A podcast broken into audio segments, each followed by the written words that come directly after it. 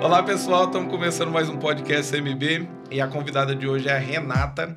Ela é empresária e obreira aqui na comunidade metodista de Brodowski. Antes da gente iniciarmos essa conversa, eu queria que você conhecesse os nossos, é, os nossos canais aqui no YouTube. Um deles é o Corte CMB. Nós temos também um que chama Nostalgia CMB. No Facebook nós estamos com Comunidade Metodista de Brodowski e no Instagram como arroba Igreja CMB. Renata, seja bem-vindo ao podcast CMB. Obrigada, eu que agradeço o convite, poder compartilhar um pouquinho da minha história. Fico muito feliz. Amém. Começa falando, quem que é a pessoa da Renata?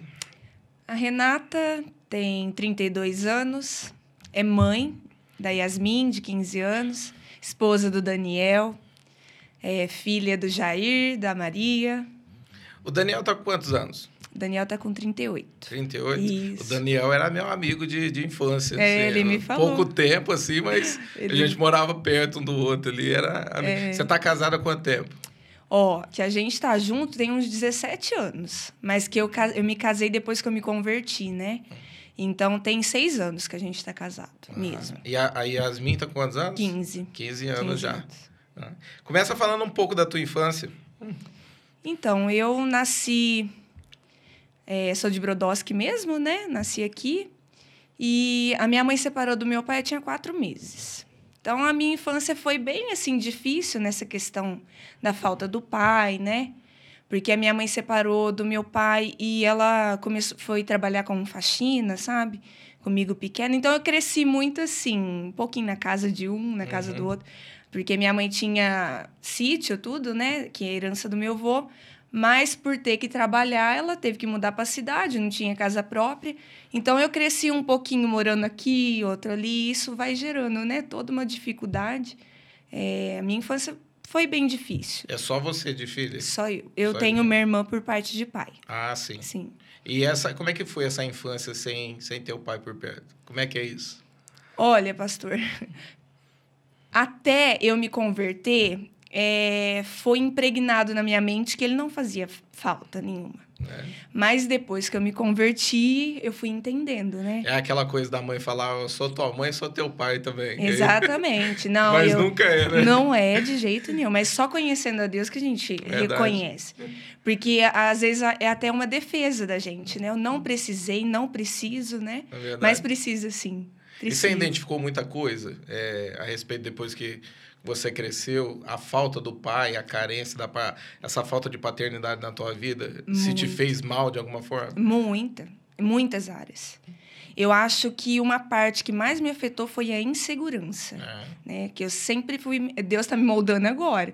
Eu melhorei muito, né? Mas essa parte de insegurança foi o pior, eu acho. É, é que as, as pessoas não, não, não- Às vezes a pessoa cresce, né? E a pessoa ela não consegue é, entender muitas coisas que acontecem dentro dela. Não, às vezes as pessoas hoje movem muito a respeito do sentimento, né? A verdade é, É. essa. A pessoa sente aquilo, ela quer fazer. Um exemplo, por exemplo, é uma carência. A pessoa, tá- de repente, ela pega um vício de comprar alguma coisa, sempre ter alguma coisa nova para poder suprir a carência. E a insegurança, ela, ela faz parte também, porque a falta do, do pai estando ali, encorajando o filho, crescendo junto, é, é algo muito difícil, né? De superar, muito, na verdade. Muito difícil. Hoje que eu vejo, né? é, as experiências que eu fui tendo com Deus, né? E até nessa parte, Deus está me moldando muito nessa parte de, de eu ir e fazer. Até a obra, né? Que muitas pessoas falam, ó, você tem, você tem esse chamado. Só que é, falta essa coragem ainda. Mas eu percebo que Deus está trabalhando nisso, né? Tanto que Deus começou a mexer ali no cantinho do meu pai, né? Ultimamente. Ah. Então, Deus tem Tá tratado. processo aí. Tô no processo. O, o- eu não sei, a minha, no meu caso, né, eu tinha muita dificuldade de orar, né, de enxergar Deus como um pai. Com você também foi dessa forma? Muito, É. muito. Agora, é, eu tive um boom, assim, de crescimento com Deus é, de uns dois anos para cá, sabe? Aham. De ter essa experiência, porque o que mais me, me faltou foi esse cuidado. É, eu acho que essa insegurança também vem de você não ter essa firmeza. É, eu acho que a cobertura paternal, o que, que acontece? A criança ela tem em quem confiar. Não, meu pai, né? Se Verdade. acontecer isso, eu tenho meu pai ali. Eu não tinha. Né? Até teve é, uma experiência que eu tive muito forte que eu não me lembrava do que aconteceu, né? Nessa questão de segurança. Mas eu, é, minha mãe morava na, com uma tia minha. Essa minha tia ia mudar. E minha mãe saiu para fazer faxina comigo pequena.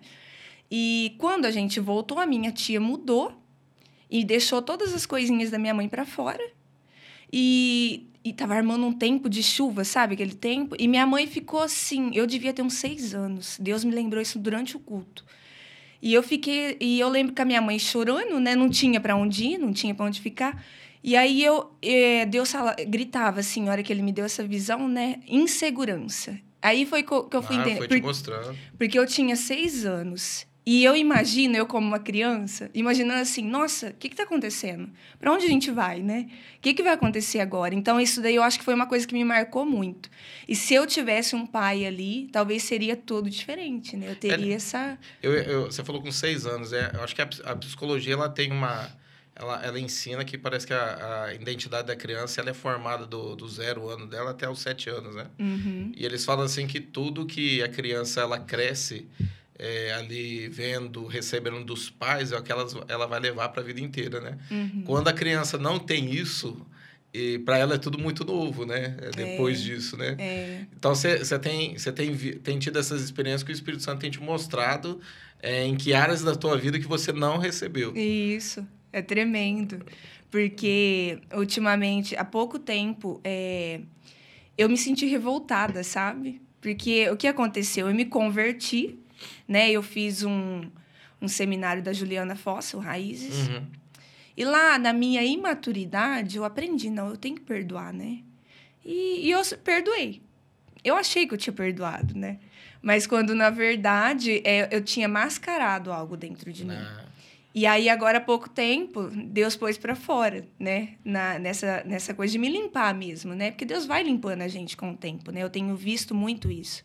E um dia eu indignada, nossa, Deus, está acontecendo tanta coisa na minha vida. E tantas pessoas me ajudando, né? O meu sogro, né? Que eu estava construindo salão e essa, meu marido trabalha fora, então é ruim, né? A mulher não entende nada. E meu sogro ali me auxiliando. Uhum. E aí eu veio essa revolta no meu coração e eu peguei e falei assim, Deus, era pro meu pai estar tá aqui, né? E aí meu sogro foi lá em casa. Aí meu sogro começou a limpar a casa, porque ele aposentou há pouco tempo. Ele começou a limpar a casa, me ajudar. Aí Deus falou assim: você não teve a presença do seu pai é, né, na infância, mas eu tenho mostrado o meu amor e eu também te cerco com pessoas, né, ah, com legal. esse cuidado. E aí Deus começou uma obra muito grande no meu coração, de limpeza mesmo com o meu pai. Você tinha raiva dele? Eu tinha, não sabia. É. Porque foi arraigado assim na minha cabeça uhum. que eu tinha perdoado e eu passei pano. Eu, eu até vergonha. Não, mas antes disso você tinha raiva mesmo, antes de fazer de, o seminário. Sim, eu, eu tinha raiva, mas eu acho que é um grande problema dos cristãos, uhum. muitas vezes. É ensinado, você deve perdoar, só que eles não lavam a roupa suja. Verdade. Uhum. E aí Deus falou, tem coisa suja aí. Uhum. E, e foi durante o, a campanha que você estava fazendo da família. Uhum. Porque eu comecei a fazer a campanha, é vergonha eu falar isso, mas é verdade. Eu não orava pelo meu pai. Porque ele não fez parte da minha vida, então eu mal lembrava, sabe? Só que aí veio essa revolta no meu coração. Eu comecei a fazer campanha buscando pela minha filha, pela, pelo meu esposo, né? E aí Deus começou a mexer no meu pai. E aí foi na onde eu percebi, né? Não, Deus, tem algo aqui. E aí eu comecei a orar a respeito. Cresceu essa indignação e eu falei, Deus, eu só quero uma oportunidade. Eu não quero desonrar ele, mas eu preciso falar para ele o que eu senti, o que eu sinto, né? Eu só quero que o Senhor me dê uma oportunidade. Aí foi quando meu pai me ligou, né? Ah. Aí um dia eu fazendo almoço ali, meu pai me ligou e eu atendi o telefone e até a minha conversa com ele era fria, assim, eu percebi. Não tinha assunto. Não tinha conteúdo, eu não, não deixava desenrolar a barreira. E aí ele me ligou, conversei com ele ali cinco minutinhos. Aí ele, nós desligamos, né? E aí é, eu falei, Deus é muito tremendo. Eu tenho assim ficado maravilhada da forma que Deus está agindo. Porque eu, eu orei, assim, ele desligou o telefone, eu orei cinco minutinhos. Falei, Deus, eu queria uma oportunidade de, de falar, né? De entrar nesse assunto. Alexandre não deu cinco minutos, ele voltou a ligar. Ela ligou de volta. Ele ligou de volta e ele já entrou no assunto. E aí eu confrontei ele. Mas sempre enfatizando que eu tinha perdoado ele, que a minha casa estava aberta, que eu não tinha, é, assim, barreira com ele, que uhum. ele poderia vir. Mas falando, pai, você fez falta para mim. Né? Na minha infância, você me fez falta. É, e falei, né, tudo que eu estava sentindo. E aí é a primeira vez que ele ouviu, ele foi confrontado, ele não recebeu muito bem, desligou. Mas eu fiquei maravilhado que ele desligou e eu falei assim, Deus, é, eu tenho muito temor, né, em ter sido demais, né, falado coisa que machucasse, mas eu percebi que ali foi tudo o Espírito Santo que me direcionou. Porque ele foi confrontado e foi na minha casa, né? Ah, mas o interessante, assim, né, que talvez uh, o fato dele não entender, que nem... Faz quanto tempo você converteu? Seis anos. Seis anos. Uhum. Eu lembro que até eu acho que uns. Eu também devia ter o quê? Um, mais de dez anos de conversão. O Espírito Santo foi revelando muitas fases na minha vida e muitas situações que eu desconhecia dentro de mim. Agora, se é pra gente é difícil, que tem o Espírito Santo nos orientando, você imagina para quem tá lá fora, né, que não entende, né? Então, é tipo assim, é aceitável, né? é. né? aceitável esse tipo de coisa. Verdade. E como é que tá agora? Então, depois disso, olha, Deus é muito tremendo. É, depois disso, no, no, isso foi numa semana, na outra, no sábado, foi na, na sexta. Eu fiz uma oração, assim, aconteceu um, um imprevisto e e a gente sai do sério, né? Que a gente é humano. E eu fiz uma oração pedindo a Deus fruto. Deus, eu preciso de frutos. Eu preciso de ter paciência, eu preciso de ter. Mas em outra situação, nunca imaginando, né? E aí, quando foi no sábado, meu pai apareceu na minha casa, que ele ah, quase não vem. E olha, ele me trouxe. Imagina um pai que a gente, eu não tenho contato. O que levaria ele a me levar uma fruteira de presente? Ah, que legal. Cheia de cajamanga. Algo profético aí. Cheia de cajamanga. E aí ele me trouxe essa fruteira, ele me deu uma, me deu uma quantidade em dinheiro. E aí, Alexandre, aquele dia estava cheio de gente na minha casa, né, que estava pintando. Eu olhei para ele de uma forma que eu jamais tinha olhado. Eu senti um amor tão grande por ele. Ó, oh, que legal. Que eu segurava para não chorar, porque eu comecei a ver a simplicidade dele. E até então eu via um homem mau. É, você tinha um bloqueio emocional. Eu tinha um, blo um, bloqueio. E aí eu olhei para ele de outra forma. Eu olhei com amor, né? E aí naquela noite ele foi embora. À noite eu tive um sonho. Eu sonhei que eu estava em cima de um pé de romã, né? E tinha três romã muito bonitas, aquelas frutas que dá vontade de comer mesmo, vermelhinha, rachada. E duas eu colhi, a terceira eu acordei fazendo muito esforço para pegar, né? Ah, tá. E aí é, eu pedi para Deus me revelar, que eu não entendi nada. E no culto, no domingo, Deus me revelou. Ele falou: Você não orou por fruto? Eu falei: Orei, Deus. Ele falou assim: Os frutos é, são para o seu pai. Não é para a situação que você me pediu. Eu estou liberando frutos sobre o seu pai.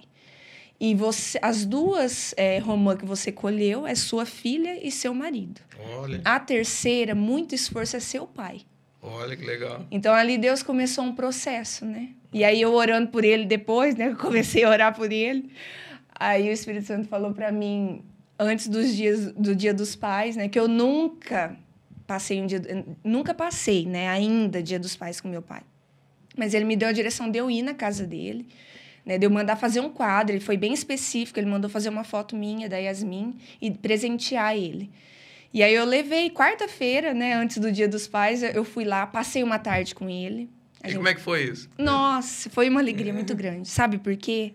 Foi quebrada a visão que eu tinha. Ah, legal. Essa barreira foi quebrada. Como é que ele chama? Jair. Jair. É, então, ali eu comecei a ver um homem que cresceu sem amor nenhum. Ele começou a me contar as dores da infância dele e ele começou a chorar.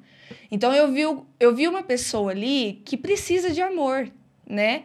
E aí eu falei assim, Deus, quem que vai levar? Que eu nem sei, porque eu não tenho contato. Ele, ele é um homem sozinho, mora sozinho. Então usa a minha vida né? Da forma que o Senhor quer. E tem um versículo sobre isso, né? É. Se o pai não converteu o coração dos filhos, os filhos converteram o coração E foi dos isso que me marcou lá na campanha, né? Que teve um dia lá que foi falar desse versículo e aí foi o que mais me marcou. Eu, eu, eu sempre... O fato de você estar tá falando que o tempo que você teve com ele que foi produtivo de ouvir eu sempre digo para todos que eu estou atendendo, né? De repente, assim, pelo fato, ah, meu pai, é minha mãe, né? Eu falo, ó, você só vai superar o dia que você entendeu o que eles passaram. Porque as pessoas acham que a pessoa, de repente, ela não faz por maldade. Mas ninguém dá alguma coisa que não recebeu.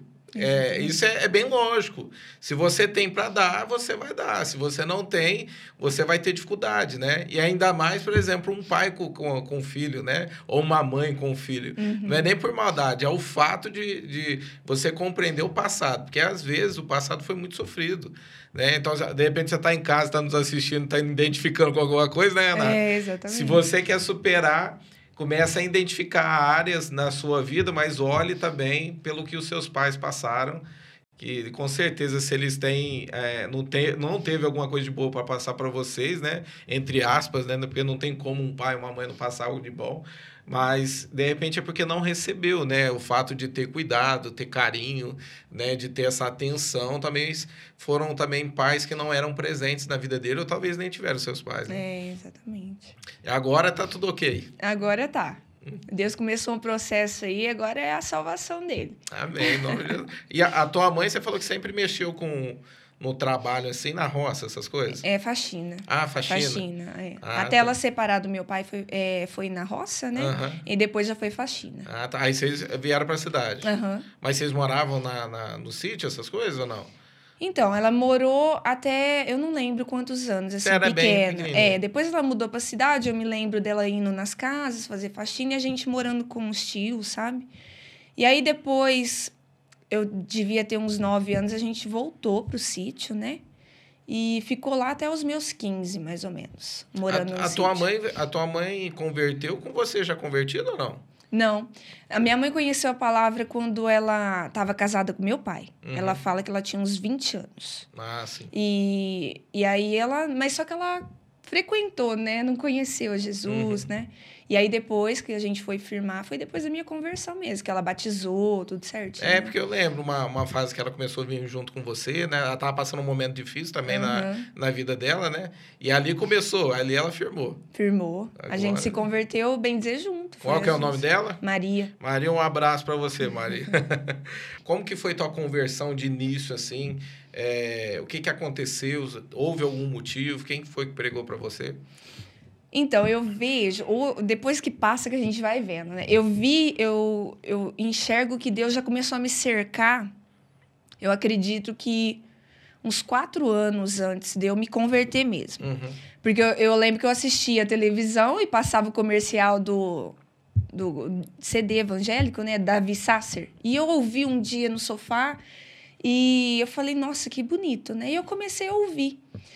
Só que eu não tinha ninguém que pregasse para mim. Eu tinha algumas clientes, que nem Elaine, sabe? Calói. Uhum. Ela ia, eu, eu amava ouvir eles falando. Mas é, aí já comecei a ouvir louvor. E alguns louvor eu ouvia fazendo caminhada e eu começava a chorar sozinha, né? Mas não entendo. Hoje uhum. eu entendo, né? Que Deus já estava falando. Eu, eu tinha depressão, né? E... Isso com quantos anos, Helena? Eu comecei o tratamento de depressão com 13. 13 anos. É, dos 13 aos 26. Bem novinha. É, bem novinha, tomando medicamento, né? Bastante. E como é que começou isso? Ah, foi o. Eu acho que foi. É, é um montante, né? Desde a infância vai pesando, pesando. E eu acho que por, foi com os 13 anos, porque aí você começa a ter um senso assim. O que, que eu vou ser? Né? Você começa. E aí eu não tinha essa segurança. Uhum. Não via nada firme, sabe? Hoje eu enxergo isso. Eu acho que é porque vai crescendo, vai vendo a vida, e aí pesa, né? E vai tendo os acontecimentos, muitos traumas, sabe? E você começou desde os teus 13 anos ter acompanhamento ou você identificou que você estava assim desde os teus 13 anos? Não, desde os 13 já comecei. Já começou. Porque eu já comecei a ter episódio de choro, né? E minha mãe começou a ver que não estava normal. Uhum. E aí já comecei tratamento, com medicamento e tudo. Mas você, você se isolava, ficava chorando? Como é que era isso? Eu não chegava a me isolar, porque eu tinha amiga, saía, mas quando estava sozinha eu chorava ah, muito. Entendi. Chorava muito. Então. Uhum. E tinha só pensamento ruim, sabe? De medo de ficar. Porque eu era muito grudada na minha mãe. Uhum. Minha mãe, por me criar sozinha, eu era muito dependente dela. Então, a, a vida inteira só junto com ela. E aí teve. É, por volta dos 13 também, eu comecei a fazer alguns cursos aqui na cidade. E eu tinha que vir ficar na casa da minha tia sozinha, ela lá. Uhum. E para ficar longe dela era muito difícil para mim. E aí tudo isso foi, né, me levando a ficar pior, né? E aí eu fiquei com, com depressão. E aí eu fui para fui com depressão fazendo tratamento, né? Mas aí eh, conheci o Daniel, tive a Yasmin. E aí eu mudei, né? E nesse tempo aí que você tava nesse processo do CD, essas coisas tudo. Isso, é, o CD foi por volta de que eu comecei a ver na televisão e a prestar atenção, foi um por volta de 2015 por Uhum. aí. Você tava com quantos anos aí, mais ou menos? Ah, eu tava com uns 20, 24. 24 É, anos. por aí. E aí eu comecei a ver as músicas no YouTube e aí vai aparecendo o testemunho. Eu lembro que eu vi o testemunho da pastora Tânia, Tânia Tereza Uhum. E eu não, não tinha conhecimento nenhum de Deus, dessa profundidade, né? E aí eu comecei a ficar maravilhada. Eu, eu, eu vi aquilo, eu falei, nossa, Deus fala, né? Deus responde. E eu lembro que eu mostrava para os outros e não tinha o mesmo impacto. O que eu senti, as minhas tias não paravam para O Espírito ver. Santo tava falando era com Era você. né? comigo, eu assisti, eu chorei muito. Então, tudo isso eu, eu, eu vejo. E o pastor Jefferson foi me fazer uma visita uma vez, a Uhum. pastora Lúcia, porque ela morava na mesma rua que a minha, no Girardi. Então, eu creio que foi tudo tijolinho, sabe? Hoje eu vejo que foi tudo assim, Deus já me cercando. Foi aos pouquinhos ele foi ministrando. Eu sempre tive muito respeito por, por quem conhecia a palavra. Eu amava ouvir.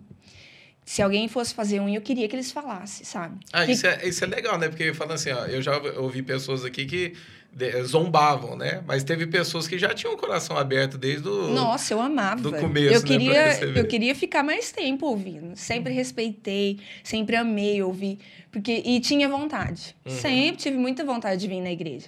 E eu tinha vontade de vir na, na metodista. Só que Uhum. aquela coisa, não conheço ninguém, tem tem toda aquela resistência, né?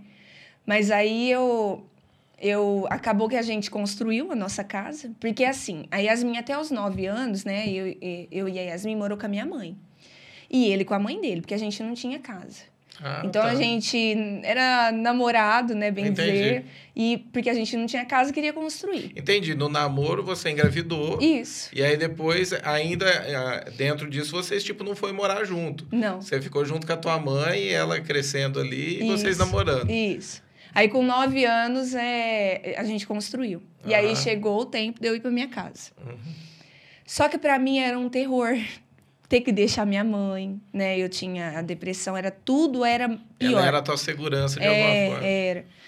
E aí, quando eu fui para minha casa, foi aonde eu cheguei no fundo do poço da depressão mesmo. É na onde eu falo que Deus é tão bom que ele deu suporte pro Daniel. Porque Uhum. eu acho que se eu tivesse uma mulher daquela, eu não aguentava. Porque eu chorava dia e noite. Coitado, levantava para ir trabalhar, eu tava chorando. Mas e- ele sabia disso? ele pô? sempre foi uma benção. Então, mas é, é, o fato assim, por exemplo, vocês namoraram, ficou bastante tempo junto, aí, pelo que eu percebi.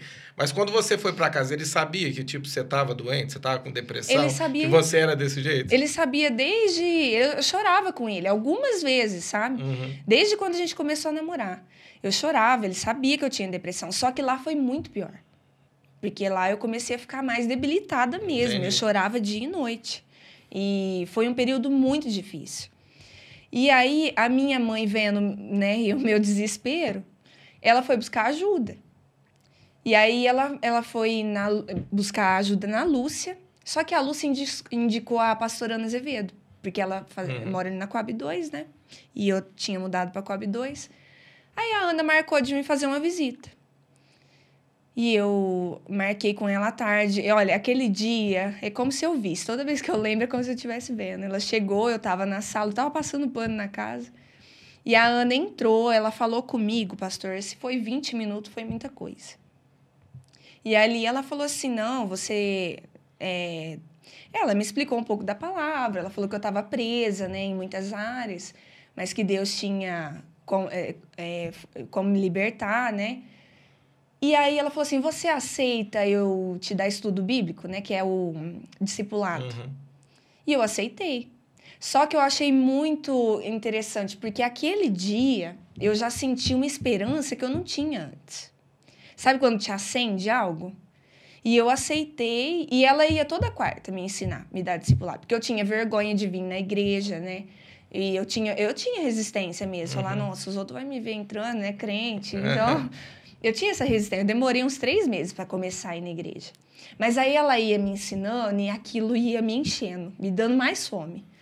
Sabe? Ela foi me ensinando a palavra e eu fazia de tudo para não falhar. Eu não era daquela. Eu queria, sabe? Eu queria. E aí foi quando eu comecei a vir na igreja, né? E aí você vai vendo, né? Você vai sentindo algo bom e vai querendo mais, né? Logo que você chegou na igreja, você já foi pro teu encontro ou não? Demorou Não. um tempo?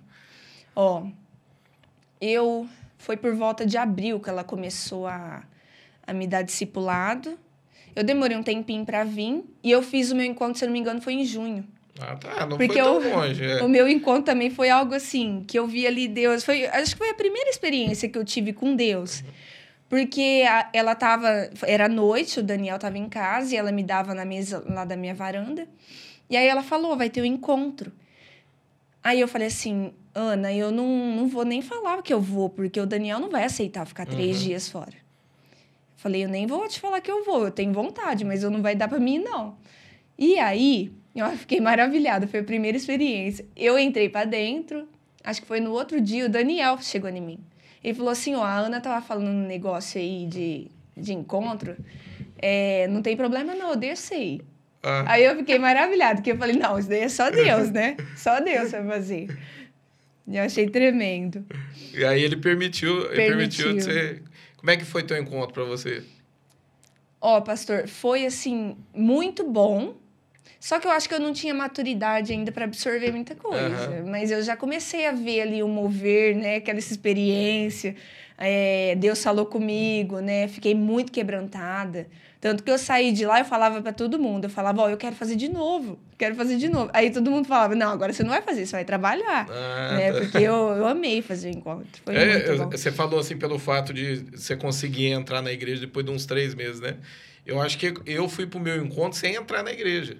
Acho que quando eu entrei mesmo na igreja, porque eu conhecia a igreja desde quando era pequeno, Uhum. né? Fiquei sete anos afastado. Mas quando eu entrei de volta, foi no meu encontro mesmo. Foi aquela entrada que faz é, depois com todo mundo dentro da igreja, né? Aham. Aí o meu, o meu, o meu foi muito parecido com, com o teu, porque também a Patrícia, minha esposa, não aceitava. E ela falava assim: ó, eu nunca vou pôr o pé lá dentro. Aham. E quando eu cheguei, ela tava lá me esperando. Ah, Aí eu falei assim, pra mim foi algo assim, né? Eu acho que foi a melhor parte de tudo. Eu falei assim, como é que vai fazer agora? Eu vou voltar e, e ela não quer saber de nada, como é que vai ser É. isso? Aí eu voltei, ela tava ali. Eu falei, bom, é um sinal de Deus, né? É. A gente vê como um sinal de Deus ali. é. Essa, essa depressão durou quanto tempo? 13 anos. 13 anos. 13 anos. E quando parou mesmo, que você sentiu que você foi liberta? Ó, foi, foi esse processo da Ana me dando discipulado e me ensinou sobre oração, me ensinou sobre jejum. E aí eu falei, uai, eu vou fazer isso, né? Isso sem ir no encontro? Cê- é, eu, ah, foi, eu não me lembro muito Uhum. bem. Eu sei que ela começou a me dar discipulado e, e eu comecei a jejuar e a pedir para Deus, a clamar para Deus para me curar. Uhum. E aí eu, eu, eu senti assim, que eu, eu tinha um autocomiseração, sabe? Eu, eu tinha um certo orgulho por ter até a depressão. Isso Ah, Deus entendi. me mostrou. Depois, né, que passou tudo, Deus vai, vai mostrando, né? E eu tinha uma inconstância também no tratamento. Eu fazia o tratamento, depois não, não levava muito a sério, sabe? E aí eu comecei a orar, a jejuar, e aí Deus começou a um processo. No encontro, é, eu ganhei uma orquídea, né? Foi também um ponto assim que Deus usou. Eu vim para a igreja, comecei a participar de tudo, e aí eu, te, eu achei que eu ia virar crente e que tudo ia se resolver. Ia ser assim, não, não tem. Eu, é que era vergonha falar que tinha depressão, tudo. Mas orando e jejuando, né? E aí eu vim no, no Raízes da Juliana e eu tava muito mal, que eu tinha parado, abandonado os remédios, né? Ah, você tava naquele processo de só- ir- ir parando com a medicação. Não, eu para, parando por conta, né? Ah, porque eu, por não conta. porque o médico tinha me liberado. Aí eu vim no seminário da Ju, e aí eu tava tão mal que eu queria sentar na última cadeira. Eu lembro que eu não queria olhar nem para um lado, de tão mal que eu tava. E aí eu fui conversar com a Juliana. Aí a- eu falei, Ju, eu tô muito mal. né? E eu parei de tomar os, os, medicamentos. E aí ela foi muito usada por Deus, porque ela falou assim: por que, que você parou de tomar medicamento? Aí eu falei: ah, é porque eu achei que eu estava bem, tudo. Ela falou: não, você vai voltar a tomar seu medicamento e vai voltar no, no médico e vai fazer seu tratamento. Você precisa.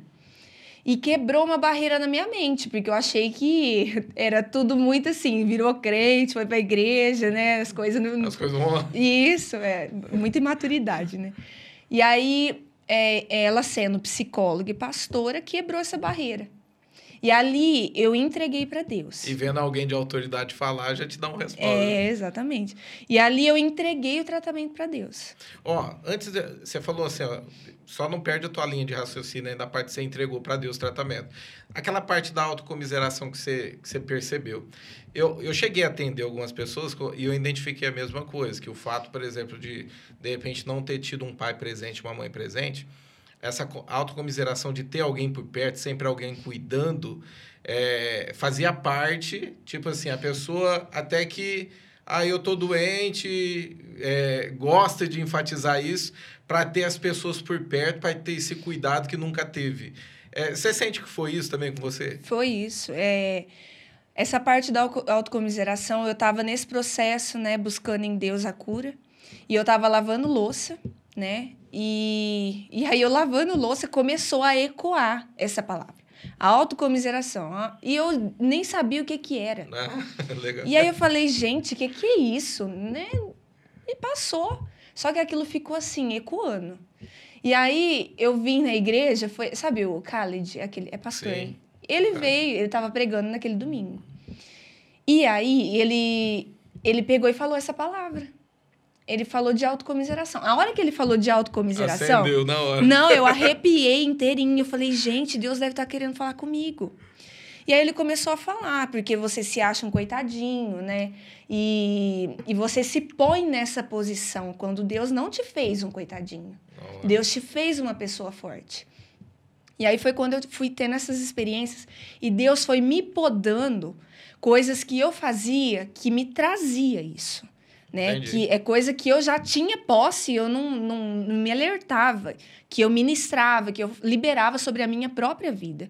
Porque Deus começou a me mostrar momentos em que eu parava para conversar com as pessoas e eu ficava falando, eu tenho depressão, eu sou assim, eu tomo tanto, sabe aquela pessoa que que ela disputa, eu tomo tantos remédios por dia. Uhum. Eu tinha prazer, eu tinha orgulho nisso de alguma forma. Porque também, na verdade, você queria essa atenção. Essa né? atenção. Você queria, é, a carência que estava dentro de você queria voltar as pessoas para você, né? É, e, e aí foi o que Deus falou: a partir de hoje você não vai falar que você tem depressão. Você vai cortar isso. Isso que eu ia, eu ia entrar agora para te perguntar. O fato de a, a, de você se posicionar, o que faz toda a diferença, né? Porque para a pessoa sair desse, desse ponto onde ela está, é, é porque ela estacionou ali, né? Ela se vê como uma pessoa doente, uma pessoa que precisa de ajuda, uma pessoa que precisa de cuidado tal. O fato de você se posicionar em fé ali faz toda a diferença, né? Toda a diferença. Até quebra na tua mente, né? Que uhum. você não é aquilo. Né? E aí, o que, que aconteceu? Eu comecei a mudar alguns hábitos. Eu já não falava mais com as pessoas que eu tinha depressão nem nada, nem de medicamento.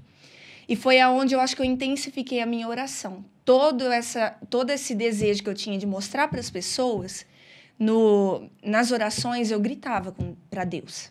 Eu entrava no meu quarto e eu chorava, eu me derramava. E o que eu ficava falando para as pessoas, o que eu sentia. Você começou a falar para Deus. Falar para Deus. E aí foi um, foi um start, porque Deus, eu, hoje eu percebo que Deus foi me dando start depois eu fui percebendo, uhum. sabe? Você falou assim que chegou um ponto que você entregou para Deus, né? A, essa situação. Como é que foi isso? Foi deu de eu começar. É, quando a Juliana me deu esse start, né? Você precisa do tratamento. Eu falei, não, Deus, então eu vou entregar para o Senhor. Eu, eu vou ter certeza que eu tô curada quando o senhor usar a psiquiatra para me dar alta, uhum. né? E tomando essas medidas de não ficar liberando palavra, de não. Eu mudei a minha posição. Entendi. Entreguei o tratamento para Deus nessa parte de crer que eu iria ser curada, mas quando Deus me liberasse, porque Entendi. essa era a minha oração. Eu orava sempre para Deus, falando: Deus, o dia que o Senhor me liberar da psiquiatra, eu creio que eu estou curada. Ah, porque eu levei o tratamento a sério, uhum. entendeu? E aí eu ia nas consultas, tomava os medicamentos, tudo certinho. E orando e buscando em Deus, né? E isso com quanto tempo de casado você estava? Então, pastor, da minha cura, assim, eu fui, eu lembro que eu recebi da, da psiquiatra, que eu fui curada, que eu estava liberada, foi em fevereiro. Então foi pouco tempo, sabe? Uhum. menos de um ano que a resposta, a resposta foi. foi. Foi, foi isso mesmo. Eu ia, eu ia começar falando, já é uma experiência que você. Você teve experiência, assim, no começo da tua conversão, assim, que mexeu com você? Eu acredito que essa é uma, né? Tipo, Muito. você ter uma resposta é de Deus, o Espírito Santo está falando com você ali enquanto no teu dia a dia. Você teve mais experiências assim que foram te fortalecendo no começo da tua conversão? Ah, tive muitas. De, de orar e Deus responder, sabe? De situações que você precisa e Deus também te prover. Uhum. Foi assim, eu, eu falo que foi pequenas experiências, porque eu comecei a voltar meu olhar tudo muito para o espiritual. Então, para mim, tudo já era Deus. Uhum. Mas essa foi a maior experiência porque Deus começou a ministrar no meu coração todo o processo da minha cura. Entendi. O que ele fez. E aí eu comecei a enxergar esses pequenos pontos. Até então, é, no processo de cura, se você me falasse da Juliana, assim, depois eu fui um montando, entendeu? Nossa, Deus fez isso e quebrou aquilo. Até a orquídea que eu ganhei é um ponto em que foi muito enfatizado no meu coração, que foi o que Deus liberou como um agente de prazer, porque quando tem depressão, a gente não tem prazer. Ah, tá. Então eu ganhei uma orquídea no meu encontro de presente. E aí um, aquela orquídea estava lá porque as flores morriam seca, porque eu nem aguava, né? Meu sogro foi na minha casa e replantou aquela orquídea para mim. E eu comecei a observar ela crescendo, os brotinhos, dando flor. E aquilo me deu um prazer que eu não tinha, sabe? Então Deus foi colocando prazer, foi me avivando, entendeu? Foi me levando aos pouquinhos. Então acho que a maior experiência foi essa de pequenos pontos em que eu enxerguei depois da minha cura. Sabe? Entendi. Que eu fui vendo, nossa, Deus fez isso, Deus fez aquilo. Durante eu não enxerguei, mas depois eu vi tudo. Eu, eu ia, logo assim, pelo que eu percebi, você foi tendo muitas experiências por conta também da tua sede, a tua entrega para Deus. Isso causou efeitos de alguma maneira assim na, na vida. Quando eu falo de efeitos, eu quero, eu quero dizer assim, por exemplo, você tinha amizade no mundo, né? Uhum. Tinha a tua família. Eles aceitavam numa boa, porque o que eu mais vejo hoje, as pessoas tinham que olhar e falar assim: nossa, esse caminho é um caminho certo, né? A gente viu tudo que você está passando, o tanto que você sofreu. Mas eu, eu já escutei isso de pessoas que, mesmo estando lá fora, viu nesse, por esse lado e falou, incentivou para a pessoa buscar Deus. Mas pessoas que, é, em vez de incentivar a pessoa a continuar, criou aquela resistência. Você teve resistência? Muita. É. Muita. Você perdeu muita amiga? Perdi a maioria. Ah, é. sim, a maioria. Deus dá novos, né? Mas é, muita gente. Eu falo que o que tem que ser afastado é afastado. É e de uma forma muito sutil. É verdade. Muito sutil. Sem a gente perceber, Deus vai tirando do caminho e vai pondo, né? Mas eu sofri muita resistência que muitas vezes eu parei e falei, Deus, eu vou desistir. Eu não estou aguentando. Mas eu falo que Deus dá uma sede, uma fome, você não consegue desistir. Depois que você experimenta de Deus, você não consegue. Né? Eu falo, eu não sei se eu não sou melhor que ninguém. Eu não sei se Deus me levou a um nível em que eu não, não poderia retroceder. Porque Entendi. não teria mais vida sem aquilo, entendeu? Entendi. Você já conhecia também o caminho. Não tinha como voltar. Então, todas as vezes que eu falava, Deus, eu não tô aguentando, eu vou desistir.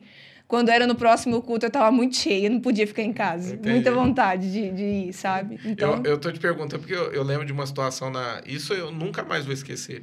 Agora eu não lembro se eu já tinha feito ou estava próximo do meu encontro, mas eu estava recebendo muito de Deus em célula. Indo em célula, tava, já estava recebendo. E eu tava, eu tava numa oração, até o pastor Chan estava me ajudando, que era para parar com a bebida. Né? Então eu estava naquela luta, né, para parar, porque eu bebia muito.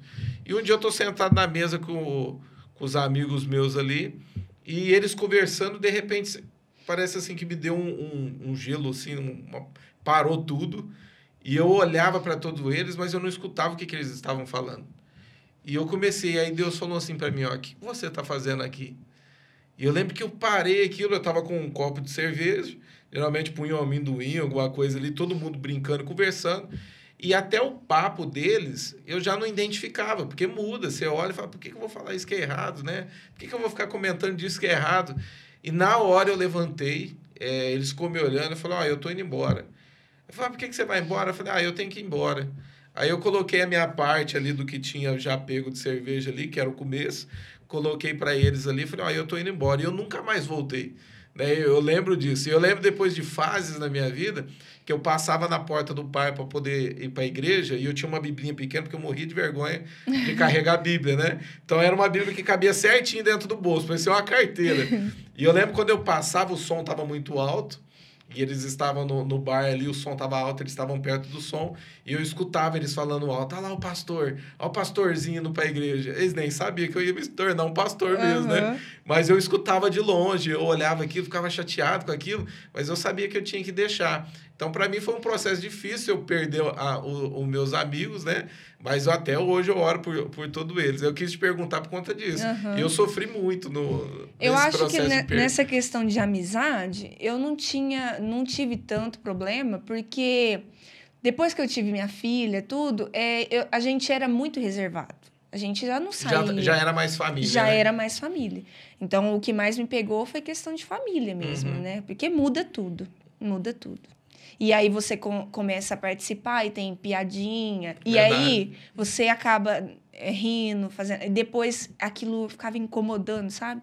Então, muda muita coisa, né? Muda muita coisa. Eu falo assim que isso é um processo que vai indo, né? Porque até hoje ainda tem muita resistência da parte de familiares que não gostam, alguns que não aceitam, né?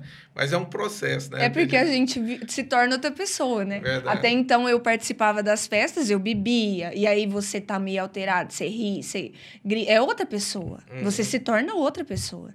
Né? Isso também choca eles, né? Verdade. E não, não é, tá... passa a ser care... aquele, o careta, é né? É verdade.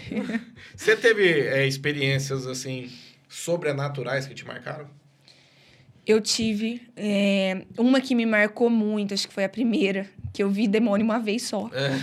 Mas foi quando eu mudei para minha casa. A Yasmin tinha nove anos. E a Yasmin não conseguia dormir no quarto dela. E aí, é, eu falei, gente, o que, que eu faço, né? E aí eu sempre, tudo eu me orientava com a Ana. Ela, ora, pede para Deus trazer a luz, se tiver em algo em oculto, né? Isso foi mais de um ano, Alexandre. Eu orando. Bom também que você pegou a Ana, né? É, vixe, a Ana, a Ana é uma Parte espiritual. Deus já deu certinho, né? E aí eu comecei a orar e eu ungia a casa toda, pegava o óleo, ungia, ungia o quarto dela. Mesmo assim, ela não conseguia dormir. Uhum. E aí ela queria que eu dormia com ela. E uma vez ela viu a boneca mexer, ela ficou dormindo sozinha, né? Eu fui pra minha cama, ela falou, levantou assustada, mãe, a boneca tá mexendo. E aí eu tirei a boneca, ungi, eu, eu dou risada que eu precisei ungir, orar escondido na boneca, que se o Daniel visse, eu, eu orando tá arrumando aí. aí eu orando em cima disso, pastor, orei durante muito tempo. E ela com medo. E aí ela começou a ouvir. Ela falou, mãe, ela ficava na sala até dar bastante sono, depois ela ia pra cama. E aí ela falava assim, mãe, eu tô ouvindo bater na parede. E aí eu um dia eu falava, gente, é coisa da cabeça dessa menina. Aí eu desisti, falei, não é nada de sobrenatural, não, é, é coisa da cabeça dela. E aí eu tava, bem dizer, forçando ela a dormir sozinha, né? Algumas vezes ela, acho que ela sentia muito medo e ela pedia para mim dormir com ela. Aí eu comecei a trabalhar no encontro, né? Teve um encontro que eu fui trabalhar e aí, quando eu voltei, na segunda, ela falou: mãe, dorme comigo, até eu, é, deita comigo até eu dormir. E eu tenho costume de ungir ela e orar por ela antes de dormir, né? E aí eu deitei na cama com ela e coloquei a mão na cabeça dela e comecei a orar e eu cochilei. A hora que eu cochilei, eu vi um demônio certinho no canto do quarto dela. Olha. E ele era um índio. Olha só. E eu nunca vi um trem tão feio. Ele parecia que era todo inchado, sabe? Ele tinha umas bolas, assim, era todo desenhado. E é engraçado, eu tinha acabado de voltar do encontro, era na segunda, né? É, quando eu vi ele, ele estava agachado, Alexandre. Sabe quando tá encolhido? Uhum. É como se eu tivesse entrado ali e ele tivesse no, escondeu, no tipo... cantinho. Aí eu falei assim, meu Deus, eu nunca tinha visto um demônio. Né? Eu falei, muitas pessoas conversam comigo e falam, eu tenho medo de ver demônio, eu, eu tenho, eu acho que eu saio correndo. Não sai. Se tiver o Espírito Santo, você é. te dá uma força. A única coisa que eu fiz, porque eu tinha cochilado, né? Aí eu vi, Eu falei assim, Deus, o que que eu faço? Porque se eu sair aqui orando, ela vai ficar com mais medo ainda. Na, que, na questão do medo aí que você falou de ver demônio, a Bíblia fala, né? O verdadeiro amor lança fora todo medo, né? É. Eu- o pessoal até pergunta pra mim, fala, pastor, você fala muito sobre o mundo espiritual, e se você virar, você ver um demônio? Eu falei, ah, eu vou assustar, eu vou pular, vou fazer alguma coisa. Trem é. Mas o medo, você não fica refém do medo. Não né? fica, porque ali eu, era pouco tempo de conversão. Mas era o suficiente para Deus me encher ali. E, e aí eu tive, ah, eu falei, ah, o mundo espiritual ele ouve até um sussurro. Uhum. Então eu falei para Yasmin, Yasmin, eu vou orar no seu quarto. E aí eu comecei a orar, mas assim, baixinho, né? E comecei a orar e a expulsar, né? Porque agora você já tinha identificado. Identificado. E aí, é, depois disso, é incrível, ela não teve mais medo de dormir, né? Ela, o que ela sentia era opressão, né? Uhum. Ela sentia ali e ele atormentava ela quando eu ia pra cama, porque ela tava ali sozinha, né? Morria de medo. E como eu tinha orado, achava que era coisa da cabeça dela. de- depois eu até pedi perdão pra Deus, porque ela tava sentindo realmente. É porque o, a questão da opressão em si, talvez a pessoa não sabe o que, que é isso, né? É, é o fato de, por exemplo, você estar num ambiente sentir muito medo, né? É algo fora do normal. Você sente que parece que o ambiente ele fica obscuro, né? É, Você sente aquela, aquela pressão chegando, aquele medo chegando. É algo insuportável. Eu sentia muito essas coisas. Eu falo assim, é, você contando a respeito do, do- desse demônio que o Espírito Santo te revelou ali, com certeza, você estando com ela, né? E te revelou o que, que era que estava atormentando ela. É, eu conto para as pessoas, porque eu deitava na cama, só que assim, eu estava afastado né, do- dos caminhos do Senhor, e vinha dois demônios no pé da minha cama, e ele, eu via eles. Era um grande, eu não vi o rosto, né? Mas eles eram um grande um menor, e eles pulavam em cima de mim, pegavam o pescoço, eu ouvia as ripas da cama estralando, é, não conseguia falar. às vezes eu conseguia ver o rosto de um e eles ficavam falando comigo. Então era muito oprimido, era uma opressão muito grande. Eu falo assim que eu tinha tanto medo que se de repente eu dormisse mais cedo e eu acordasse eu visse um, vulto é, na, na- perto da porta, às vezes nem era demônio, às vezes era uma camiseta que alguém, meu irmão tinha espendurado na maçaneta, eu não levantava para ir no banheiro, nem de nenhum jeito, nem para ir no banheiro, nem para beber água, porque eu morria de medo, eu morria de medo que eu dormia com, com, com eu falo assim, o lençol com o cobertor no meu ouvido, porque eu tinha medo dele vir sussurrar e falar, e eu cheguei ou ter essas, essas experiências dele vir falar, gritar no meu ouvido, é terrível, né? É terrível. Então talvez a, a criança ela tá opressa e, e os pais estão achando que é frescura e não é frescura, Até né? É o caso, achei, né? é o caso que, que, que Deus te mostrou para você. Levou um tempo, né, pra Deus me mostrar, mas Deus me mostrou. E depois eu fiquei com muita dó, porque eu imaginei o que ela tava passando de medo, né? Uhum. Porque eu falei, eu já, já orei, já pedi pra Deus trazer a luz e não trouxe, mas Deus trouxe e tinha uma motivação. E do- depois nunca mais aconteceu. Nunca mais. Hoje, graças a Deus, tá tudo em paz. Você teve mais experiências assim ou não? De, de demônio, não. É, as experiências que eu tive foi do encontro, né? Assim, de eu começar a trabalhar na intercessão. Uhum, que foi uma coisa que me, me, me abriu muito. Foi uma escola, né? uhum. De conhecer mais o sobrenatural, né? E aí, eh, são pequenas experiências que a gente vai vendo lá, né? Deus fazer. E que Deus vai nos moldando agora. Eu, eu costumo falar que agora, no, no finalzinho do ano passado, para esse, que eu tenho tido muita experiência com Deus. Uhum. Mas que fato? Do que, que seria assim? Ó, no, em dezembro, eu. A minha tia ficou doente, né? E ela ficou internada, foi bem sério. E eu fui dormir. E pela madrugada, por volta de 5 horas da manhã, eu vi uma borboleta na beira da minha cama. Uma borboleta muito bonita, sabe? Uhum. E aí eu falei, gente, será que é alguma coisa que a minha tia? Eu vou levantar e vou orar, né? Levantei, orei. E aí é, a Yasmin queria fazer o aniversário dela, né, de 15 anos. Só que tava tudo muito assim, pastor, em cima da hora. Ela não tinha me avisado, então eu não tava preparada, né? Uhum. Então eu tava muito assim, Deus, se for da tua vontade, eu faço. Então eu peço que o Senhor me direcione em tudo. E aí eu orando, e aí eu participei de uma festa de aniversário, a borboleta tava lá, ela foi na, fe- na festa de aniversário, ela voou em cima da mesa, Olha só. parou na minha frente num quadro, eu tenho até foto que eu tirei. Então eu entendi que Deus tá querendo falar algo comigo. Tava te chamando a atenção ali. Tava me chamando a atenção. E aí eu orando, né, muito em cima disso, do aniversário dela, para Deus me dar condições, me direcionar. E, e Deus estava me quebrando também é, cadeias de incapacidade. Eu me achava incapaz uhum. de, de fazer as coisas, sabe? Uhum. De arcar com uma festa, de eu fazer. Entendi. Acho que muito acostumado de, os outros. De poder organizar. Organizar. Do de... começo ao final. Isso, porque sempre todo mundo fez para mim. Uhum. Todo mundo pagou para mim. Aí Deus estava querendo quebrar isso em mim. Não, eu, eu tô te capacitando. E aí eu tava vendo o salão, né? E aí, antes de ver o salão, eu ajoelhei, orei para Deus, falei: Deus, eu quero que o Senhor me dê uma resposta, porque eu estou indo ver, mas eu não sei se é para fazer. É, eu peço que o Senhor me dê uma resposta, né? Porque estava época de pandemia, assim, não estava tudo liberado, sabe? Uhum. É, tava tudo muito incerto ainda. E aí eu fui para essa, ver essa chácara. Quando eu chego na chácara, adivinha o que eu vejo? De novo. A borboleta. A hora que eu vi aquela borboleta, eu me emocionei, porque ali foi uma resposta. Na verdade, não tinha nada a ver com a minha tia. Uhum. Já era uma coisa que Deus estava falando comigo ali e me confirmou. Né? E até então, eu percebi. É, acho que borboleta significa uma transformação, né? Isso. E desse ano, eu tenho tido muita experiência com Deus, sabe? Experiência, assim, num nível maior. Né? Aí a gente fez a festa, tudo correu bem, sabe? Coisas assim que você acha que não tem condições, chega na hora você paga tudo e ainda sobra, sabe? Então... É, é até interessante você ter falado a respeito da borboleta, porque tem pessoas que acabam me perguntando, né?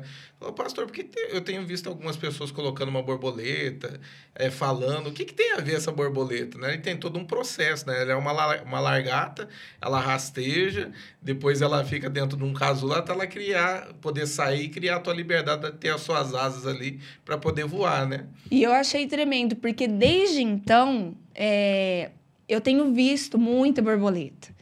Sabe, o dia que eu fui, vim para Mulheres Virtuosas, eu sou mais tímida, né? Uhum. Então, para mim é muito difícil. E eu lembro que eu estava lavando o quintal, né, na segunda ali orando.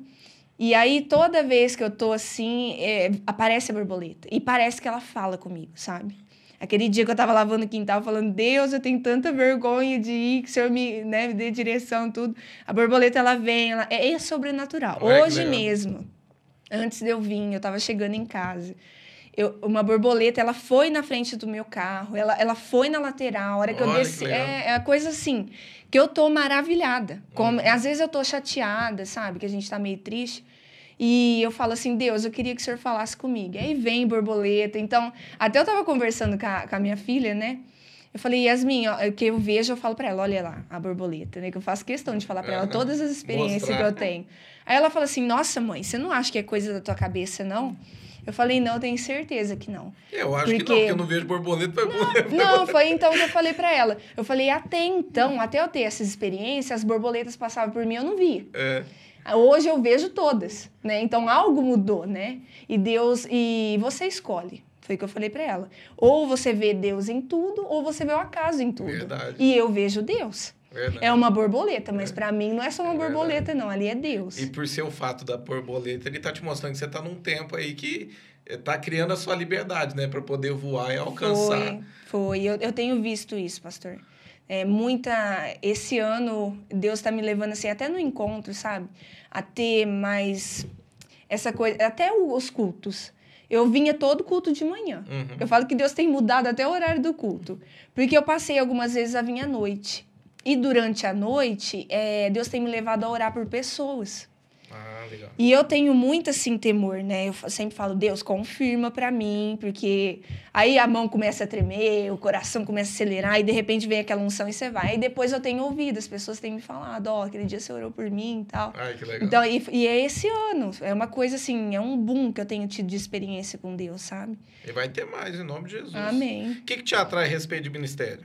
Ah, eu gosto muito de libertação. É. Muito.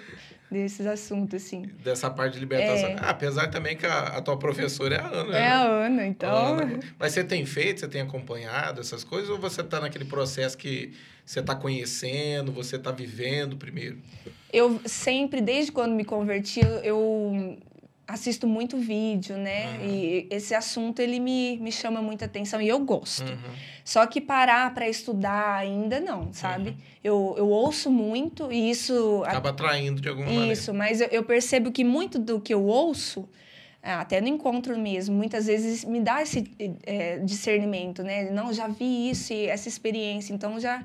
Mas me aprofundar no ministério, não. Você teve já experiência assim de orar para pessoa opressa, assim, possessa, algo do tipo, não? Ai, não, pastor. Tá não. pronta para isso? Não? Tô, tô. eu, acho que a gente acha que nunca tá pronta, né? Até mas chegar. na hora, mas na hora, na hora vem aquela força e você vai. É verdade. Você vai, porque é uma autoridade que vem, né? Eu nunca achei que eu ia ver um demônio, que eu ia ser cheia do jeito que eu fui. Mas eu creio que já ficou uma pessoa endemoniada do meu lado. Hoje eu vejo que ela estava endemoniada, Aham. mas na época eu não discerni, não, sabe? Mas eu creio que na hora o, o Espírito Santo, até a Ana, esse Traz a dia, capacitação. né? a Ana, a gente estava no tabernáculo e aí o Rubão falou: pega na mão de quem tá do teu lado e começa a orar. Aí ela falou assim: Nossa, eu nem tinha te falado aquele dia. Eu senti muito que Deus vai te usar no de repente. Né? E é o que Deus tem feito. De repente, Deus vai lá. Não, eu te perguntei a questão de demônio, essas coisas e tal, né? De orar pessoas, fazer libertação. Porque na hora que você falou, foi o que me acendeu dentro de mim. Você se prepara para algo do tipo. Porque Amém. você tem sonhos, assim, que você pretende realizar? Ó, pastor, é, eu vivi uma experiência de. Eu não tinha sonho, né? Uhum. Eu até pus o testemunho no, no Face, não sei se você vi. viu. Eu não tinha sonhos, mas eu nunca tinha me atentado a isso. E aí foi domingo que o, que o Anderson pregou sobre sonhos de novo, né? Porque Deus acabou de realizar um sonho que ele tinha colocado, que é o meu salão, né? Uhum. E aí Deus ministrou no meu coração. Agora o seu sonho, porque eu falei, nossa, agora não tem mais nada, né? Assim, que eu, agora o meu maior sonho é a conversão do meu pai. Fala, fala sobre o salão para quem está em casa, quiser lá te conhecer, onde que tá, o que, que você faz, explica pro pessoal. O meu salão é de, eu sou manicure, né? E para contar a experiência, você É, fala? é. E até então eu fazia unha no meu quintal, né? Durante seis anos eu. Mas eu já faço unha há uns 13 anos. Mas lá na minha casa eu fazia unha no meu quintal, né? Seis anos trabalhando lá no meu quintal. E até então eu estava acomodada, né? Até na pandemia o Ivaldo, né? Você ficou seis anos fazendo, fazendo unha dentro da tua casa. Dentro da minha casa no fundo, no Ah, quintal. da- Ali na lavanderia, sabe? Ah, entendi. com as minhas coisinhas. E aí eu vim no culto o Ivaldo pregou e o Ivaldo pregou sobre sonhos. Ah, sim. E aí, no final, ele falou assim: agora vocês orem e, e som do coração, né? Dá uma olhada aí qual que é teu sonho. Falei, nossa Deus, eu não tenho sonho nenhum. Ah, bem assim, de boxe eu já identificou. Já identifiquei, eu não tinha sonho. E aí eu falei para Deus, me dá um sonho, né? Eu não tenho sonho. E aí eu tava orando durante a pandemia, né, no meu quarto, e aí Deus falou assim: Eu sei que você é grata pelo que você tem, mas eu tenho mais. E você não tá enxergando. Porque o Daniel, ele tinha saído do serviço, ele tava com dinheiro em mãos para fazer meu salão, e ele, vamos fazer teu salão, e eu, não, vamos mexer com isso agora não, eu tava acomodada mesmo, né? E aí eu falei, não, agora. Aí acendeu, né? Esse desejo de ter o salão. Só que aí já não tinha mais o dinheiro, né? Pra fazer tudo. E aí eu comecei a orar em cima disso, né? E aí eu. Eu lembro que a Rosinha foi lá em casa, ela foi fazer unha pela primeira vez, ela falou, nossa, aqui dá certinho um salão, né? E eu falei, então, a gente tá com um projeto de fazer um salão. Ela falou, não, vou começar a orar por você. A Ah, Rosinha é boca de Deus, aquela mulher. Aí foi que a gente começou a ir atrás, né, para fazer. E aí eu tava vendo uma forma da gente fazer, porque a gente não tinha dinheiro. E aí eu comecei a orar para Deus, Deus, como que eu vou fazer? Vou financiar, né? Eu quero fazer de uma forma que o senhor sabe, né? Mas já começou os projetos, né? Já Porque só começou o pelo fato de, de pensar, tipo, que, como é que eu vou fazer? Vou fazer aos poucos, eu vou financiar, já, já Não. começa algo, né? E fora isso, é, eu já tinha na minha mente o desenho do salão Ah, eu já, já enxergava. E aí um dia a Yasmin acordou, mãe, eu sonhei com teu salão. Eu falei, ah, me fala como que era. A Alexandre, ela foi falando e era o mesmo do meu pensamento, que Olha eu vi. legal. E aí eu fui até na internet, a parede era assim, ela era desse jeito, tal cor, o piso muito brilhante que ela via no sonho, igualzinho que eu sonhava. E, e aí foi essa, é, buscando, né, em Deus, como que eu vou fazer, né? E aí chegou, a gente foi atrás do pedreiro, foi indicado um pedreiro muito bom.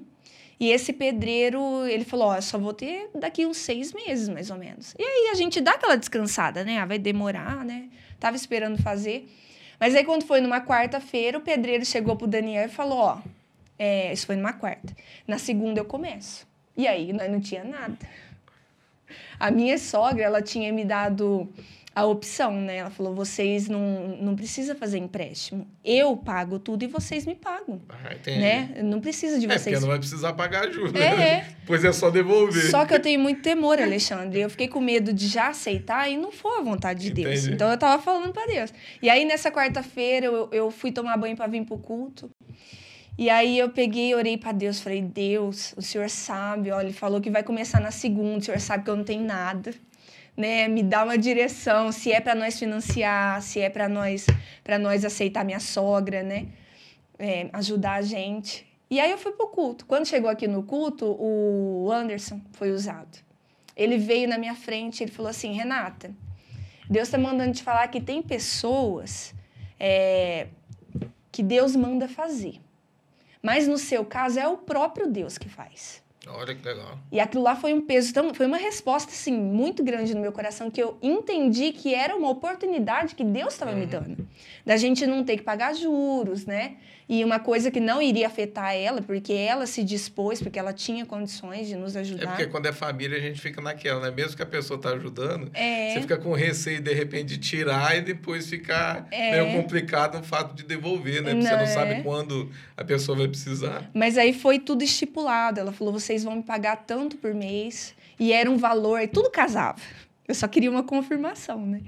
E aí foi que a gente foi construindo tudo, mas aí vai- a gente vai vendo o preço das coisas, que subiu muito coisa de material. E eu Subiu. nunca tive noção de material, né? Quando eu fui escolher o piso mesmo, Alexandre, eu, eu tinha visto esse piso pela internet e é do jeito que eu queria, tudo até da visão do, do sonho, né, da Yasmin. E aí eu fui ver o preço, eu falei, não, eu acho que eu tô querendo demais, né? Já tô tendo um salão, acho que isso daqui é demais para mim. Vou ver para mim escolher um mais barato, né? Vou atrás de um mais barato. E aí eu eu achei tremendo, porque é- era o que eu queria, Deus sabia a minha vontade que eu tinha daquele piso. Eu tinha vontade de uma cuba, tudo Deus fez assim para agradar o meu coração, sabe? Porque eu tava em Ribeirão vendo os pisos, e eu tava bem assim, porque eu não achava igual e mais barato. E aí Deus usou minha sogra, porque ali eu até falei para ela, falei, ó, você não entendeu, mas eu falei chorando para ela, você foi boca de Deus ali para mim, porque a hora que você me falou, Renata, você gostou daquele piso, vamos pegar aquele piso. Então eu entendi ali que Deus estava me agradando, que Deus estava tendo prazer em fazer. Poder e Deus melhor. me dá o melhor, que às vezes a gente se coloca numa posição tão abaixo, né? Aham. E Deus quer te dar, Deus quer te agradar, né? É até esse cuidado de pai que eu vejo hoje, de ter esse prazer em fazer pequenas coisas que me, me agrada, sabe? Que, que me enche. E eu vejo muito o amor de Deus nisso. E aí meu, meu salão foi construído. Hoje tá pronto. Tá pronto. Assim, faltam alguns detalhes, Uhum. que também foi outra coisa que. Porque foi assim: ficou pronto o salão, e eu, no meu coração, eu pensava assim: agora eu vou comprar os móveis, né? Depois eu entro. E aí a- o Daniel ficava assim: você não vai entrar no salão? Você não vai entrar no salão? E aí eu falei: gente, eu não quero entrar agora, né? Aí eu, eu, eu até percebi, Alexandre, olha como que Deus é, né? Ele vai trazendo à tona coisa que está no teu interior que você nem entende. Eu percebi que eu, tinha, eu tenho uma certa resistência quando alguém me manda fazer alguma coisa. Ah, tá. Aí eu peguei e falei assim, Deus, por que que me incomoda tanto eles ficar me mandando? Parece que tá forçando. E aí, foi esses tempo atrás, o Daniel falou assim, Renata, vai fazer frio. Põe as suas coisas lá dentro, trabalha lá dentro, que vai fazer... Lá é aberto, onde que eu trabalhava, Alexandre. Quando chovia, às vezes se era de vento, molhava as clientes, sabe? Ele falou, vamos pôr tuas coisas lá. E, e aí foi numa quinta noite. Falei, então vamos. Peguei e eu senti assim que foi até uma, uma coisa que eu, eu deixando, sabe? Quando você se deixa... É, quebra aquela coisa do meu querer, Uhum. da minha forma. E eu coloquei as minhas coisas tipo, lá dentro. Deus tá usando as pessoas e eu tô me fechando aqui. É, exatamente. Às vezes a gente se prende da forma que a gente quer. E aí eu, eu coloquei as coisas lá dentro, numa quinta. E aí comecei a trabalhar lá dentro, né? E as minhas coisas são tudo simples, sabe? É, ainda. E aí a Marcela, depois eu coloquei o testemunho. E aí eu achei tremendo, porque a Marcela, ela falou assim: "Rê, a hora que eu vi o seu vídeo, o Espírito Santo falou assim para mim, para mim, eu me agradei da é, seria humildade, sei lá, da de, eu- de eu ter entrado com o que eu tinha, Ah, sim. entendeu? De eu ter não, de eu, de eu ter me que... porque na verdade eu deixei o meu querer, coloquei lá dentro Uhum. e foi quebrado talvez essa coisa de fazer do meu jeito, né? Eu, eu entrei do jeito com o que eu tinha. E, e também, às vezes eu tinha tudo aquilo pronto, né? E não estava sendo grata, talvez, né? Pelo o restante que É eu já tinha. querendo ou não, mesmo sendo simples, ainda estaria melhor que muita gente. né? É, pois é. E às vezes a gente se fecha naquela visão. Eu quero tudo novo agora, né? E não é assim. E aí ela falou assim: Deus se agradou, né, de você entrar com o que você tinha. E aí começou a florescer. Uma pessoa falou assim: Ó, eu vou te abençoar com isso. Ó, que legal. Outra pessoa, eu vou te abençoar com isso. E eram coisas assim que estavam no meu coração. E aí eu fiquei maravilhada, porque para mim começar a receber esses presentes, é, eu tive que entrar da- com o que eu tinha, né? E talvez se você tivesse resistido, É. você não tava sendo abençoado. É exatamente, é isso que eu falei. Eu comecei a ver assim, é, eu tenho a gente vai experimentar a glória de Deus quando a gente vai se renunciar, renunciar à nossa vontade, né? E eu comecei a enxergar também, Alexandre, que talvez aquela época que o Daniel tinha o dinheiro para fazer o salão, eu não experimentaria o que eu experimentei nesse salão. Entendi. Porque tem muito testemunho em cima disso. Uhum. Então, talvez muitas vezes eu tinha o dinheiro, mas também não era o tempo, né? Porque eu não ia Ele provar. queria fazer do jeito dele, né? É, então, e, e eu ia ter condições. Aí a gente, aquele salão foi feito em cima de condições nenhuma. Ali foi tudo Deus que foi fazendo. Hoje é na tua casa o salão? É na minha casa, É. eu fiz assim mais na parte da frente. Você mora na onde? Você mora na... Coab 2. Na Coab 2. Isso. Se as pessoas quiserem fazer unha lá com você, qual que é o teu contato? Ah, mas é pelo Face, né? Passar o telefone? É isso? É 99135 5431. Isso. E no Facebook, você, tá, tem uma página lá no Facebook? Tenho, é Renata Sestari. Aí, ó. O pessoal conheceu o trabalho dela. Divulgando aqui. É, Você, crê no avivamento? eu creio, É. eu creio. Como é que você crê que vai ser? Eu creio que será pessoas que vivem princípios, né, e que faz a, a diferença na sociedade. Porque eu acho que o que mais vai impactar, né, as pessoas a atrair ela para o reino de Deus é a, a conduta dela no dia a dia, né? Uhum. Porque quando a pessoa vê que a outra, você pode ver que muita pessoa fala aquela pessoa é diferente. Quando ela tem Jesus e vive Jesus, né? Então eu creio que isso vai atrair, porque ela vai viver uma vida de princípio e, e não tem jeito, vai chamar atenção, vai aguçar algo, né? Uhum. E aí eu creio que isso vai atrair muitas pessoas, né? Você crê que, tipo, é algo que, que começou? Ou algo que, que tá por vir, que, tipo, vai ser algo grandioso? Como é que você crê? Eu creio que já começou. É, Já começou. Tanto que a gente tem visto, né, o pastor Hernani aqui, verdade. muitas crianças, né? É. Muitas crianças quebrantadas, assim. é, Então eu creio que já começou. Deus Você já- crê que elas são uma geração, assim, desse, desse ápice, assim, do avivamento?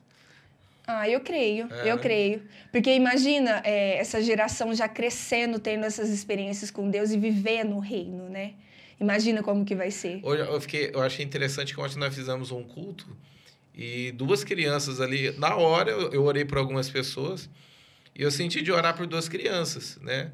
E eu fui e o Espírito Santo falou, ora por elas e, e ministro o batismo do Espírito Santo. E depois a mãe me mandou uma mensagem, falou, ó, o meu filho foi batizado do Espírito Santo, né? Então eu vejo assim que não é, não é normal, né? Parece que é, uma das crianças que estava ali estava o tempo inteiro no culto gritando glória a Deus. Tipo, Eu ouvi. é, glória a Deus, aleluia, né? Então você vê assim que não, não é normal, não né? é normal. É algo que parece que o Espírito Santo ele já está trabalhando nas pessoas através das crianças mesmo, né? Verdade. Porque isso gera um incentivo na gente, também Gera. aviva a gente, É. né? Ver Deus usando as crianças para poder fazer alguma coisa. Verdade. Ô, ô, Renato, eu queria te agradecer por esse tempo aqui, por esse tempo que a gente passou. Mas eu queria que você deixasse uma mensagem para quem está em casa. Se você puder virar para essa câmera aqui e deixar uma mensagem. A minha mensagem é de pessoas assim que, que não têm segurança, porque hoje o mundo está tão difícil, né? É, e muitas vezes as pessoas têm buscado segurança em tantas coisas, muitas vezes é nos médicos, né? É, em coisas palpáveis, quando a resposta de tudo está em Deus. Né? Eu vivi isso. Eu tentava né, buscar uma força, é, algo concreto no mundo, né? Mas essa plenitude toda, ela só vem em Deus né? Porque existe a medicina, existe, né, coisas físicas, mas existe o sobrenatural. E eu acredito que 90%, né, do, dos seus problemas, assim, muitas coisas são você que tem que tomar atitude, mas a maioria é Deus. Porque Deus é real, Deus fala, Deus responde, Deus faz e sem a gente, sem precisar de nada em troca, né? É só uma entrega. A única coisa é você dar o primeiro passo, né? E buscar nele, não importa a condição, não importa o que você viva, você vem do jeito que você tá. E começa a buscar, entregue seu coração para ele, que o resto ele vai fazer. Foi assim comigo. Foi com pequenos passos para mim viver grandes coisas em Deus, né? E Deus é muito real. Isso eu te afirmo porque eu tenho vivido. Amém. Renata, obrigado mais uma vez por você ter vindo. Eu Obrigada, acredito assim que Deus começou a fazer algo e, e toda vez que eu olho para você, eu, eu, vejo assim que Deus vai te usar muito a respeito de ministério, a respeito assim de ter experiência muito profunda com Deus. Eu tenho certeza que o, o teu testemunho vai falar com muita gente que está em casa. Então, muito obrigado por você poder ter vindo aqui. Obrigado eu, Alexandre. Prazer. Pessoal, muito obrigado a você que ficou até agora. Não sai antes de deixar o teu like aqui nesse vídeo. É, se você ainda não é inscrito, tem a opção inscrever-se aí. É muito importante você fazer parte da, do, desse canal e compartilhe esse vídeo com o máximo de pessoas que você conseguir. Eu tenho certeza que o testemunho dela vai falar com muita gente. Que Deus abençoe tua vida e fique na paz do nosso Senhor Jesus Cristo.